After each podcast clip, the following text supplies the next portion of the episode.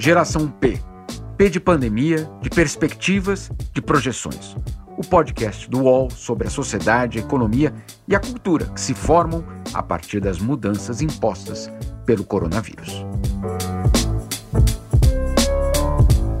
Olá, eu sou Juliana Bergamo, sou jornalista e toda semana eu trago aqui nesse podcast histórias de uma série produzida por Universa, a plataforma feminina do UOL.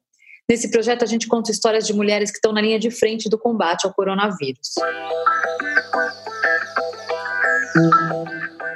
Hoje você vai conhecer a enfermeira Cláudia La Selva. Ela é diretora de operações da unidade Morumbi do Hospital Albert Einstein.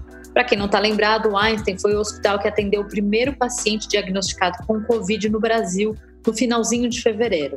A Cláudia contou como é que foi delicado fazer esse primeiro atendimento. Foi bem difícil para a gente o primeiro caso, né? Porque é, ele se sentia muito sozinho, né? Ele estava bem consciente, bem lúcido. É, ele não precisou ser entubado em nenhum momento, esse paciente, né? Então é, é muito difícil ficar né, num momento tão crítico.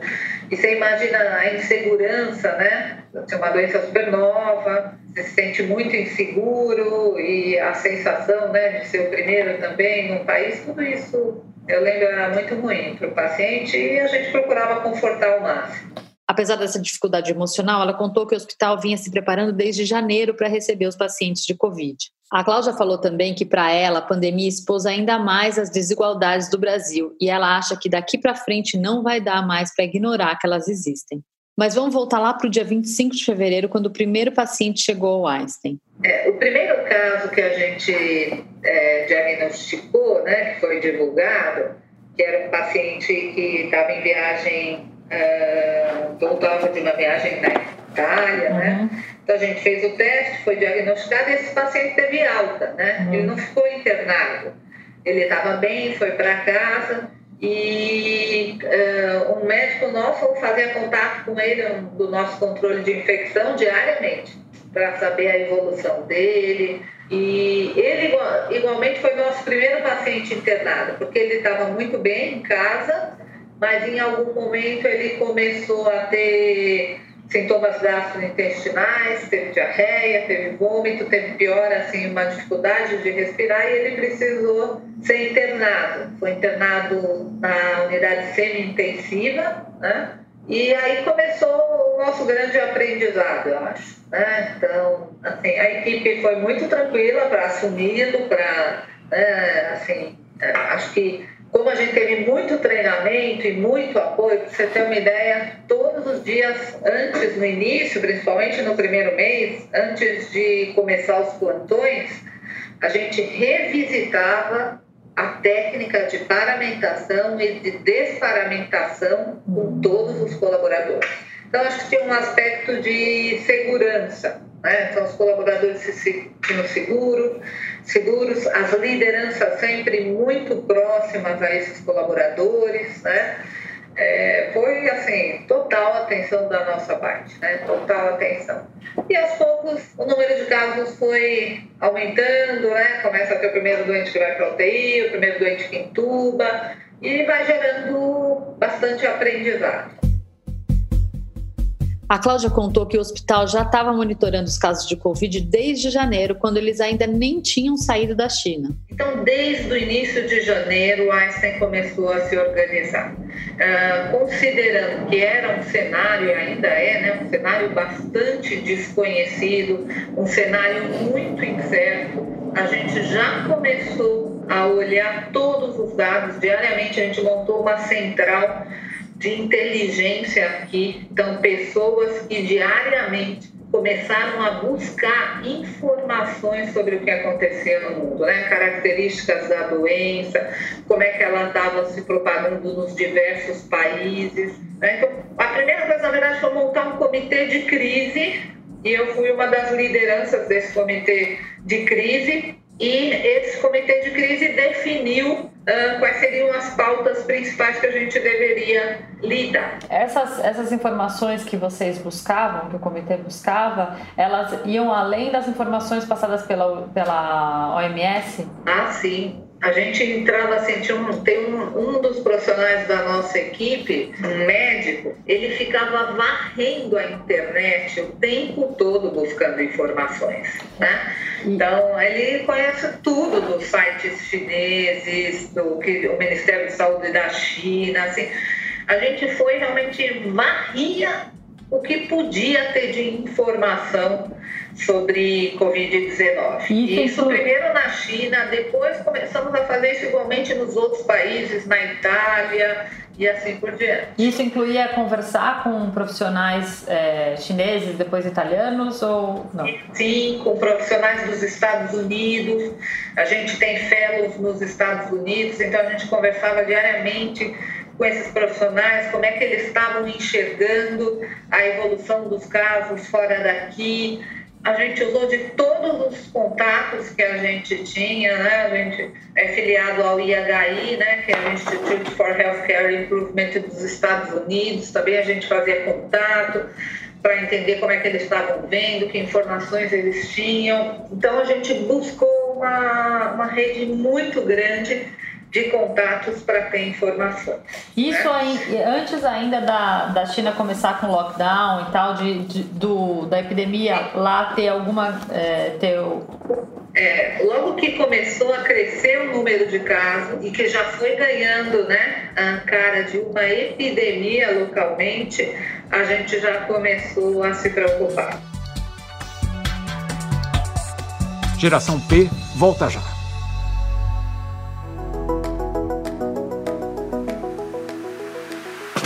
Podcast UOL Entrevista tem entrevistas exclusivas e na íntegra sobre os mais variados temas feitas por jornalistas, blogueiros e colunistas do UOL. Você pode ouvir o UOL Entrevista e outros programas do UOL em uol.com.br/podcasts, no YouTube e também nas principais plataformas de distribuição de podcasts. Recebe salário, faz transferência, pagamento, recarga de celular e até empréstimo, tudo sem taxa. PagBank, a sua conta grátis do PagSeguro. Baixe já o app e abra sua conta em 3 minutos.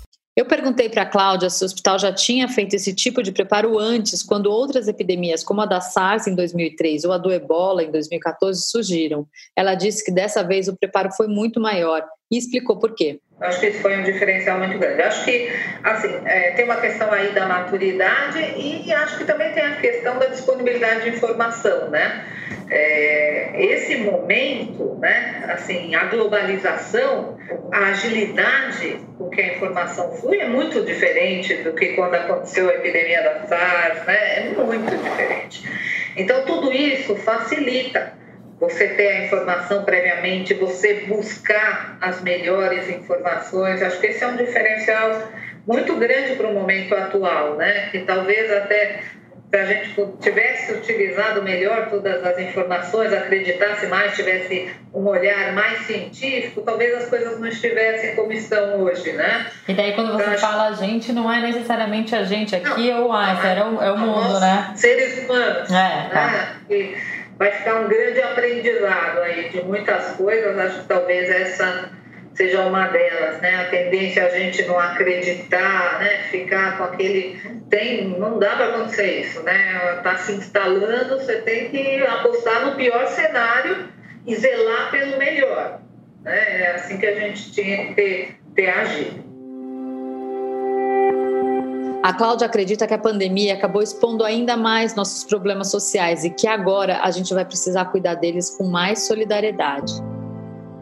A desigualdade é uma coisa que, numa pandemia, a desigualdade afeta demais. Né? A chance que você tem de ter um resultado melhor. Né? É o que a gente tem visto aí. Por isso, acho que é o nosso papel aqui para melhorar essa questão no setor público é fundamental mas acho que a gente tem que se preocupar um pouco mais com isso, de, de reduzir as desigualdades, né, para que as pessoas tenham chances iguais, pelo menos do mínimo, né? Acho que muita gente não tem chance do mínimo. E acho que as pessoas vão ter que ser mais solidárias, né? Acho que com tudo que está acontecendo, com o impacto econômico, a fome vai aumentar muito no mundo, né? Então a gente precisa sair muito mais solidário dessa pandemia. É, acho que esse para mim seriam os pontos acho que, tudo bem, acho que mudar comportamento, né, usar máscara, é, usar gel alcoólico, se preocupar com a higiene do ambiente, acho que isso talvez seja o mínimo que tenha que acontecer. Mas acho que tem coisa muito maior, né? A gente vai viver um momento de um sofrimento social, humanitário, acho que muito grande, né? Eu me preocupo hoje, acima de tudo, muito mais com isso, né? Acho que o impacto que a gente pode ter em condições mínimas de vida, né? Isso é crucial. Então, acho que é um momento de realmente da população mundialmente ser mais solidária, dos governos terem outras preocupações, né? Acho que é um momento mais que tem que ser a gente realmente é o cenário político é o caos, né? Mas a gente precisa ser, ter uma preocupação muito mais social e humanitária.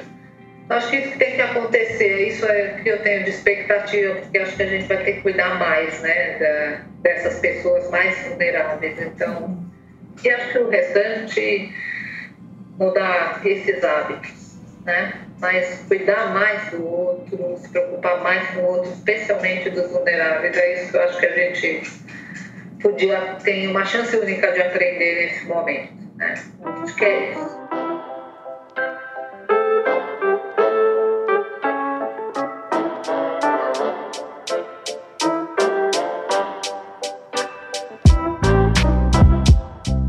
Geração P tem apresentação e reportagem de Ruth Manos, Jamil Chad e Juliana Bergamo. Edição de áudio de João Pedro Pinheiro e coordenação de Juliana Carpanês.